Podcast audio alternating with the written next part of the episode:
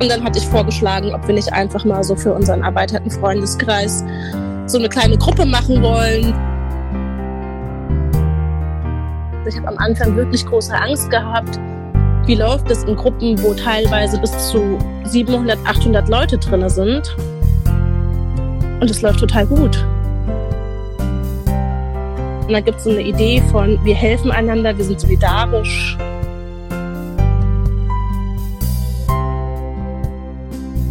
Herzlich willkommen zu einem neuen Treffen in der Corona-WG. Ähm, wir waren jetzt irgendwie mal ein paar Tage nicht da. Und heute habe ich wieder einen Gast, die Zara. Hallo. Hallo. Schön, dass ich hier sein darf. Ja, schön, dass du da bist. Ähm, du bist aktiv in der Corona-Soli Frankfurt. Ähm, darüber wollen wir heute sprechen. Ähm, wie geht's dir denn? Gut, es war ein anstrengendes Wochenende, aber auch ein, wie ich finde, erfolgreiches Wochenende, genau. Aber jetzt klingt es so langsam aus und ich bereite mich auf meine Arbeitswoche vor und freue mich aber umso mehr, jetzt nochmal so quasi so einen fließenden Übergang zu haben, so um das Wochenende auch nochmal reflektieren und rekapitulieren zu können für mich und auch die letzten Wochen im Allgemeinen. Ja. Warum war es ein anstrengendes Wochenende? Mm, wie ihr vielleicht mitbekommen habt oder auch du mitbekommen hast, gibt es ja in letzter Zeit in Frankfurt vermehrt wieder so Proteste von VerschwörungsideologInnen und ähm, auch Rechten. Und da haben wir sowohl als Solidarisch trotz Corona, aber auch ganz viele andere Gruppierungen und Netzwerke wie auch Fridays for Future und die Seebrücke ja zu Gegenprotesten aufgerufen, weil die Argumentationsweisen häufig rechts oder aber ziemlich unsolidarisch sind. Genau. Und da habe ich mich natürlich auch eingebracht und deswegen war es anstrengend, aber schön. So viel sei verraten, ich war auch da. Ähm, und das wird auch nochmal ein Podcast-Thema sein. Sehr gut. Ähm, heute soll es um was anderes gehen. Wie gesagt, du bist aktiv bei Corona Soli Frankfurt. Ähm, was macht ihr denn dort? Naja, eigentlich ähm, inzwischen relativ viel und aber auch so sehr viel autonom in so Stadtteilgruppen oder ähm, Aktions- oder AG-Gruppen. Und eigentlich ist es so ein gewachsenes Netzwerk, ähm, das über Stadtteilgruppen läuft oder über Projektgruppen. Und ähm, wir versuchen uns gegenseitig zu unterstützen und Menschen, die zur Risikogruppe sind oder in der Quarantäne gerade sich befinden, zu unterstützen über Einkäufe, über Rezepte oder Atteste vom Arzt abholen oder von der Ärztin, ähm, über Masken nähen und verteilen. Mhm. Genau sowas. Ähm, du sagst ihr und ihr seid ja auch eine Gruppe. Wer seid ihr denn eigentlich als Gruppe? Ja, als Gruppe sind wir alle Leute, die quasi in den Stadtteilgruppen aktiv sind. Das ist ähm, sehr weit. Es gibt viele Leute, also es gibt so zwei Strukturen, weil das ja relativ schnell gewachsen ist. Und die eine Struktur ist quasi so eine Frankfurt-Offenbach übergreifende man kann inzwischen sagen, eigentlich eher Informationskanal. Und das andere sind so Stadtteilgruppen. Und da organisieren sich die Menschen quasi in ihren Stadtteilen, also oder in den Stadtteilgruppen. Mhm. Genau. Und und wer hat das, wer hat das angestoßen? Weil, ja, also ihr seid irgendwie am Anfang dieser Krise für mich relativ schnell sichtbar geworden, irgendwie mit Infomaterial und das ging ziemlich rum in meiner Bubble und ähm, wer, also welche Gruppe hat das denn? Schön, schön zu hören. Gar keine Gruppe. Ähm, ich habe, ähm, also wie das halt so ist, in einem digitalen Zeitalter mit Freundinnen äh, im Telegram-Chat mich unterhalten und dann ging es irgendwie auch um Corona und wie organisiert man das und was kommt da auf uns zu und wie das halt so ist in Gruppen, hat sich irgendwann jemand so ein bisschen beschwert von wegen, müssen wir jetzt damit unsere Gruppe zuspammen oder auch nicht? Oder kann man das nicht woanders diskutieren? Und dann hatte ich vorgeschlagen, ob wir nicht einfach mal so für unseren erweiterten Freundeskreis so eine kleine Gruppe machen wollen, wo wir uns gegenseitig unterstützen, angefangen von Arbeitsunfähigkeitsbescheinigung, mhm. irgendwie auf der Arbeit abgeben, bis hin zu Einkaufsdienste übernehmen. Und dann waren das halt erst irgendwie wir und dann waren das auf einmal 60 und dann waren es 200 und am nächsten Tag waren es irgendwie 800 und dann 1200 und so ist es halt immer weiter gewachsen. Und dann haben wir irgendwie am Abend des nächsten Tages, und da waren wir dann schon knapp 2000 Leute, gesagt, dass das keinen Sinn macht, das in einem großen Kanal zu machen, weil das einfach dazu führt, dass Leute irgendwann von so vielen Nachrichten und Posts genervt sein werden und haben angefangen, Stadtteilgruppen zu gründen. Und auch diese Stadtteilgruppen selbst sind wieder enorm schnell gewachsen und es haben sich Leute gefunden, die das Netzwerk, also es ist quasi gewachsen und mhm. die Leute haben mitgestaltet und dann haben wir Plakate gemacht und ich glaube eben, weil das so viele Menschen waren und es so ein Loch gefüllt hat, das irgendwie auf einmal da war, aber wo es auch vorher noch keine Perspektive und keine Idee zu gab. Ich glaube, so sind wir relativ schnell relativ groß geworden. Und weil, glaube ich, auch die Leute also ich glaube, was ja das Konzept von Solidarisch trotz Corona von anderen so Hilfskonzepten unterscheidet, ist ja, dass die Leute eigenverantwortlich handeln und wir arbeiten ja auch über so ein Patenschaftssystem oder versuchen es meistens zu machen. Mhm. Manchmal sind das so einmalige Aktionen, wie man hilft bei den Tafeln oder so aus. Ähm, und dadurch soll ja schon auch einerseits so natürlich so eine Infektionskette verkürzt werden und es soll eine vertrauensvolle Basis geschaffen werden. Aber es geht ja schon auch darum, in Austausch miteinander zu kommen, Menschen einzubinden. Und ich glaube, das ist schon was anderes. Also da geht es halt nicht nur um eine Vermittlung von der Dienstleistung, sondern um so ein solidarisches Miteinander, so einen menschlichen Umgang auch mhm. in Krisenzeiten. Ähm, also mein Eindruck war auch, dass ihr enorm schnell gewachsen seid und eigentlich schneller als das Virus. ähm, und ähm, was, was für Hilfen habt ihr? Also, du hast schon ein paar Sachen gesagt. Am Anfang hat sich das irgendwie auf den engeren Kreis ähm, bezogen. Ähm, was für Hilfen vermittelt ihr denn? Also, außer Einkaufshilfen und, ähm, also ist das so der Kern oder? Naja, es ist also so, so so jeder und jede, wie sie kann. Und es gibt so ähm, Leute, die Nachhilfe geben oder auf so digitalen Lernplattformen arbeiten. Es gibt ähm, eine Gruppe an Leuten, die Schutzmasken näht und sie weitergibt. Es gibt Leute, die tatsächlich einkaufen gehen, Erledigungen übernehmen für Leute, die Menschen zu Arztterminen fahren oder ins Krankenhaus fahren. Und das ist aber ja schon auch, wie, glaube ich, auch viele andere gemerkt haben, oder was ja auch eigentlich total gut ist, ne? so die Infektionsrate ist ja noch erstaunlich gering. Also es ist jetzt nicht so, dass wir sagen könnten, wir ertrinken in Arbeitsaufträgen. Und ich glaube, dadurch ist es relativ ruhig.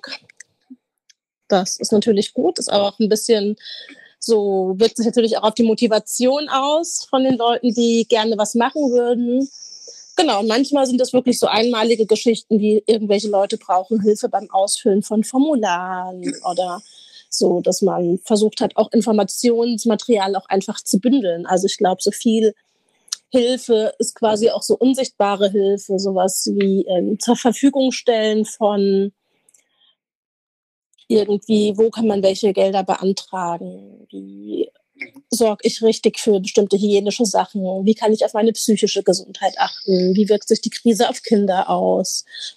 Ähm, wie wirkt sich das quasi, also oder welche Rolle spielt ein Zuhause überhaupt? Ne? Also Stay at Home ist natürlich ganz leicht zu sagen, wenn auf der anderen Seite nicht alle Menschen überhaupt ein Zuhause haben oder kein sicheres Zuhause oder wenn das Zuhause durch hohe Mieten bedroht ist und gleichzeitig aber Menschen gekündigt worden sind.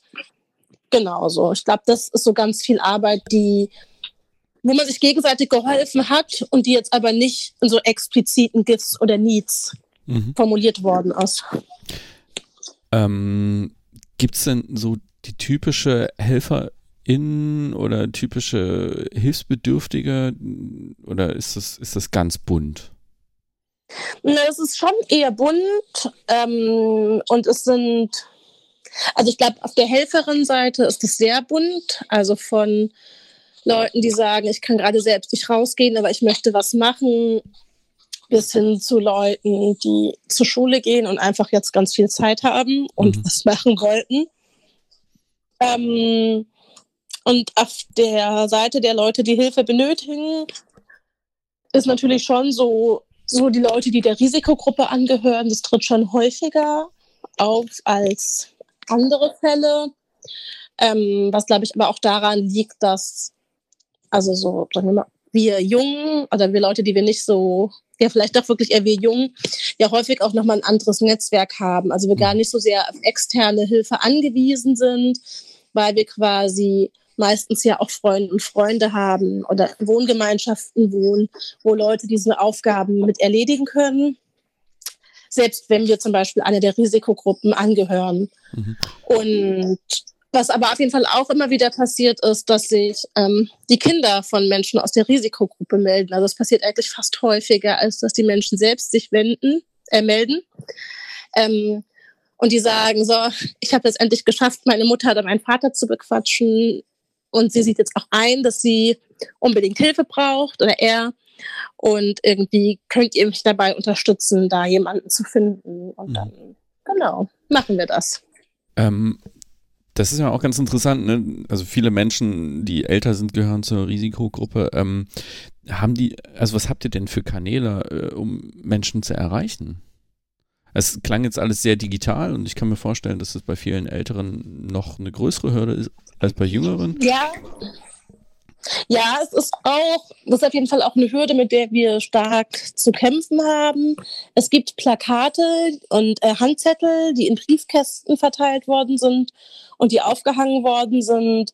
Und da haben wir schon versucht, irgendwie sie unweit von Stellen des täglichen Bedarfs aufzuhängen. Also so als der Lockdown ja noch ein bisschen größer war, man wirklich mhm. vor allem in Supermärkten oder zu Apotheken gegangen ist, zum Beispiel geguckt hat, dass die in Supermärkten, Apotheken, in der Nähe von Bushaltestellen liegen. Wir haben die Leute, so LadenbesitzerInnen gefragt, ob wir die Sachen aufhängen können. Ähm, wir wurden aber auch netterweise natürlich auch so von anderen Medien wurde auf uns verwiesen. Ja. Und hat sich das in den letzten Wochen, also wie hat sich das in den letzten Wochen entwickelt? Weil du sagtest ja auch schon, der Lockdown war am Anfang nochmal ein anderer, als er jetzt ist. Ähm, wirkt sich das aus? Merkt ihr das? Naja, schon. Also so seitdem die Maßnahmen gelockert werden, nimmt auf jeden Fall auch die Aktivität in den Gruppen ab. Also auch weil, was ja auch total begrüßenswert ist, ne? die Leute nicht mehr so ohnmächtig sind. Und ich glaube, das ist schon für viele Leute auch so, und für mich ja auch, ne? Also es hat ja schon auch ein bisschen meinen Alltag strukturiert. Es hat mir irgendwie, es war so eine Aufgabe, die ich äh, bewältigen konnte, ohne mich die ganze Zeit so mit also ich beschäftige mich ja natürlich trotzdem mit Corona und den Auswirkungen, aber ohne mich in so eine Ohnmacht zu verlieren, dass quasi alles permanent auf mich einprasselt und man dann halt trotzdem aus lauter Langeweile anfängt, die Nachrichten zu lesen und dann ja vom Zehnten ins Hundertstel kommt. Genau. Und so nimmt das gerade so ein bisschen ab, so die Aktivität. Ähm, und es läuft aber, glaube ich, trotzdem noch viel. Also wann immer Gesuche eintrudeln, werden die trotzdem auch immer noch beantwortet. Und es gibt jetzt schon auch die Überlegung in den einzelnen Stadtteilgruppen, wie, wie, wie kann eine weitere Arbeit aussehen. Gleichzeitig treten natürlich auch sehr wenig Leute aus diesen Gruppen aus. Das heißt, mein Eindruck ist schon, dass noch bei vielen Leuten diese Gruppen auch sehr präsent sind. Ne? Mhm. Also, dass halt gesagt wird, okay, die Maßnahmen lockern sich, aber dass zumindest bei einigen Leuten klar ist, dass deswegen die Pandemie noch lange nicht vorbei ist. Mhm. Nur hast du gesagt, das ist, ähm, also strukturiert ihr ja zum Teil sogar den Tag. Ähm, es ist sicherlich viel Aufwand, den viele Leute da gerade betreiben und freiwillig betreiben und solidarisch betreiben. Ähm, aber spätestens, wenn es darum geht, Handzettel und Plakate zu machen, stellt sich auch die Frage, wie sich sowas finanziert. Habt ihr irgendwie private Hilfe? Sind das öffentliche Mittel oder? Wir haben am Anfang mal, ähm, also am Anfang wurde so ganz viel von Leuten privat bezahlt oder spendiert. Also Leute, die in der Druckerei gearbeitet haben, haben uns zum Beispiel so ein paar Druckchargen ausgegeben von den Plakaten oder Leute waren kopieren und in den Copyshops. Und dann hatten wir ganz am Anfang mal auch noch so, eine, ähm, so einen kleinen Spendenaufruf gesammelt, wo wir so ein bisschen gesagt hatten, was sind die Unkosten, die entstanden sind. Und die wurden dann, also das ist, das hat sich erledigt. Also wir sind auf jeden Fall, äh, haben wir die Unkosten rausbekommen auf so Spendenbasis. Und jetzt gerade, auch wo alles wieder so ein bisschen lockerer ist und die Leute arbeiten, ist es schon auch nochmal möglich, dass Leute bei sich auf Arbeit die Erlaubnis bekommen haben, Sachen zu kopieren oder dass man noch so ein kleines Polster hat, um Sachen drucken zu können. Ja, also das ist quasi, niemand verdient daran, aber das läuft halt auch ganz viel eigenverantwortlich. Mhm. Seid ihr denn, also das hört sich jetzt wie so eine Erfolgsgeschichte an, erstmal ehrlich gesagt. Seid ihr denn auch, also schon, ich finde das schon ziemlich toll, was ihr da in, in, sehr, sehr kurzer Zeit auf die Beine gestellt habt oder sehr viele Leute ähm, mit euch gemeinsam auf die Beine gestellt haben. Ähm, seid ihr denn auch auf Probleme gestoßen? Also habt ihr vielleicht auch Probleme gesehen, mit denen ihr gerechnet habt oder gab es auch welche, mit denen ihr gar nicht gerechnet habt? Hm, naja, schon. Ich glaube, so diesen Spagat zu bekommen zu, ähm, wie schafft man das quasi von der Digitalität raus in das Reales? Wie schafft man es, die Menschen zu erreichen? Wo ich glaube, am Anfang wir eher gedacht haben, das ist so ein bisschen unser Problem, dass wir nur digital da sind. Gleichzeitig ist ja auch dann innerhalb kürzester Zeit auf ganz vielen anderen Ebenen was gewachsen ich glaube, das ist so eine kleine Hürde, die wir genommen haben. Aber ich glaube, sonst ist, also es gab bestimmt Probleme. Ich würde jetzt sagen, keine so schlimm, weil mir nichts nachhaltig in Erinnerung geblieben ist. Ne? Also es ist halt mhm. so ein, also ich glaube, das komplette Netzwerk ist einfach so ein bisschen so mit der, also so hat sich so den Verhältnissen angepasst und hat aus den Verhältnissen gelernt. Und hat die Probleme, die entstanden sind, bewältigt. Na, also irgendwann war klar, so wir brauchen Masken und dann haben sich Leute gefunden, die Masken genäht haben. Und irgendwann war klar, okay, wir wollen Eltern entlasten, die zu Hause arbeiten müssen. Und dann haben sich Menschen gefunden, die gesagt haben, okay, wir können uns vorstellen, so digitale Lernplattformen zu organisieren. Und mhm. na, das sind natürlich immer so Sachen, wo auch die einzelnen Gruppen vor Problemen gestanden haben und wo aber trotzdem klar war, okay, diese Probleme versucht man gemeinsam zu bewältigen, gemeinsam zu lösen. Und deswegen weiß ich vielleicht auch gar nicht von so den Problemen, die die einzelnen Gruppen hatten, mhm. weil das ja schon auch alles so sehr, also es ist ja kein zentralistischer ähm, Apparat, der da läuft, sondern es läuft ja schon viel in den Stadtteilgruppen und über die Delegiertenpläne aus den Stadtteilgruppen und von der Hotline-Koordination. Und das wird immer wieder zusammengetragen. Aber der Ansatz ist schon, dass wir versuchen, möglichst alle mit einzubinden und zumindest alle, die quasi mit diesem Konsens, der ja relativ zu Beginn formuliert worden ist, leben können. Mhm. Ähm, was habt ihr da für einen Konsens zusammen formuliert? Ja, es ist schon so die Idee zu sagen, irgendwie, dass wir halt solidarisch sind und dass Solidarität für uns nichts mit Hautfarbe, nichts mit Geschlecht, nichts mit Sexualität, nichts mit Religion zu tun hat und dass wir ähm, in, in dieser Idee von Solidarität halt natürlich auch an die Menschen denken müssen, irgendwie, die weniger privilegiert sind als wir, die noch prekärer sind. Und dazu gehört dann zum Beispiel auch so die Thematisierung von häuslicher Gewalt, die Thematisierung von Obdachlosigkeit. Ähm, und das ist natürlich schon so eine politische Färbung, die das Projekt hat. Und da hatte ich, glaube ich, am Anfang Angst, dass das ein größeres Problem wird. Also es gab immer mal wieder Diskussionen. Es gab auf jeden Fall auch Leute, ähm, die mit dieser Idee nicht einverstanden waren und das Netzwerk verlassen haben. Aber die meisten Leute sind geblieben und ich glaube, wirklich viele Leute sind geblieben, weil sie genau das Bedürfnis hatten, halt zu sagen, okay, hier passiert gerade so viel, was so schlimm ist und man merkt so das erste Mal vielleicht auch so im eigenen Lebensalltag, wie prekär und wie fragil bestimmte Zusammenhänge sind. Und es ist da natürlich, glaube ich, für viele Leute total hilfreich war zu sagen, okay, das ist, da geht es jetzt nicht nur darum, Hilfe zu verwalten und da geht es jetzt nicht nur darum, irgendwie zu reden, sondern da gibt es so eine Idee von, wir helfen einander, wir sind solidarisch. Und wenn jetzt eine Person zum Beispiel, also in die Situation kamen wir nie wirklich, jetzt aber gesagt hätte, okay, ich kann mein Essen nicht mehr bezahlen, wie gehen wir damit um? Und da war auch die Ansage in den Stadtteilgruppen, das kriegen wir hin. Also wir wissen noch nicht wie. Und dann hat sich ja auch so ein Projekt gegründet, das quasi Grundnahrungsmittel und Tierfutter und Toilettenpapier quasi ähm, auf Spendenbasis gesammelt hat und weiterverteilt hat. Und genau, also so die Solidarität ist auf jeden Fall da. Und ich glaube, so haben wir es geschafft, viele Probleme, die es gab, zu lösen. Und das ist, glaube ich, so ein bisschen auch der politische Charakter dahinter. Mhm. Ähm, wenn Politik so eine Rolle spielt, ähm, hast du den Eindruck, dass die Politik äh, was immer das genau ist, äh, in dieser Pandemie gerade genug tut? Also gerade für die Menschen, die es eh schon sehr schwer haben?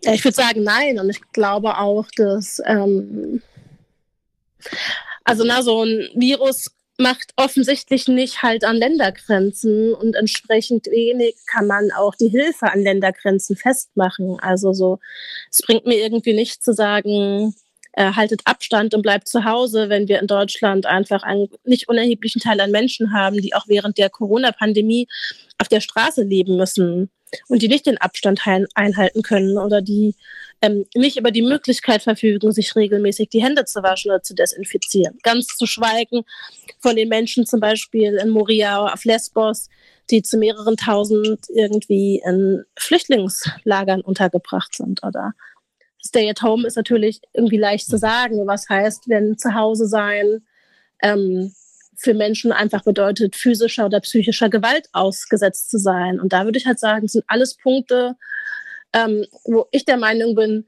da macht die Politik nicht genug, aber das liegt natürlich auch daran, dass das so grundsätzliche gesellschaftliche Missstände sind, die einfach in Zeiten wie jetzt besonders offensichtlich werden. Aber die haben weder ausschließlich was mit der Pandemie zu tun, noch werden die alle verschwunden sein, wenn die Pandemie weg ist. Mhm.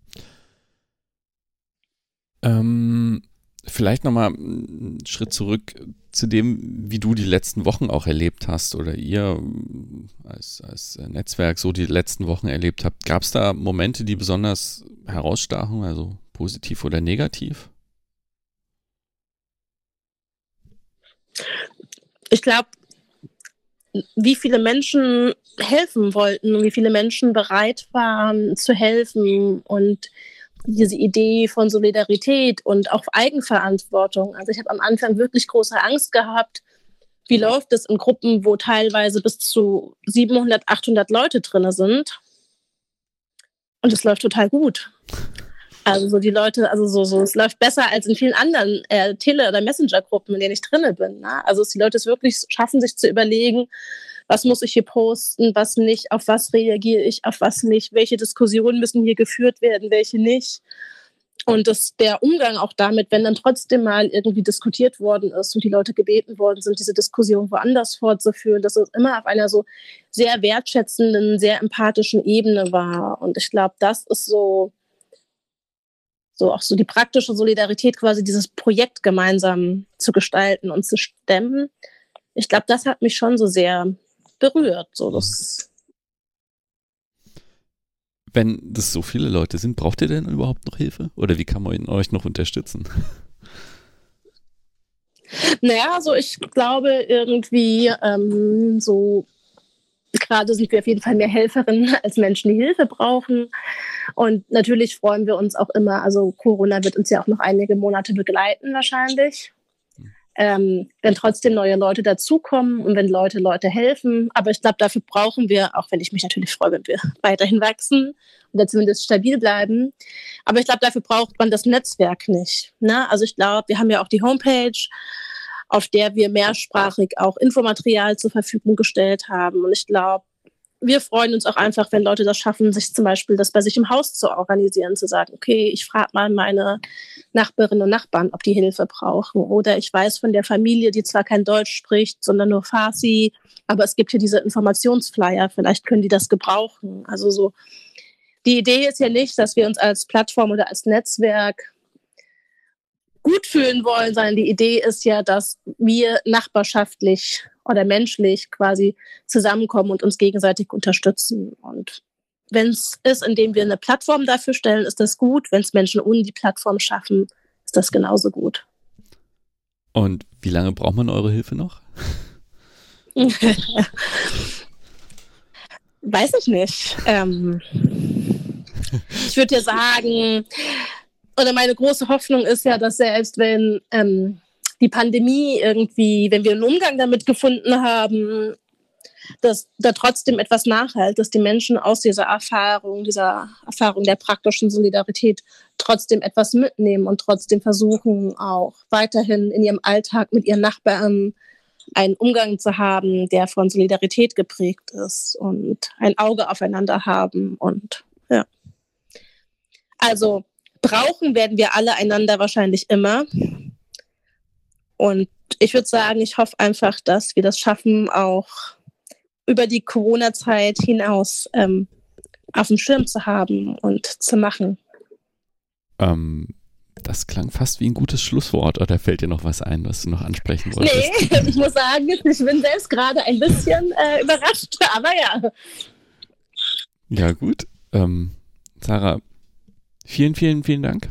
Ähm, ich verlinke eure Seite Corona Soli FFM auch nochmal. Genau, danke ähm, schön fürs Einladen. Und drückt die Daumen, dass man die Hilfe möglichst schnell nicht mehr braucht, aber möglichst viel noch weitergeht, auch nach der Pandemie. Dankeschön. Okay. Vielen Dank. Tschüss. Tschüss.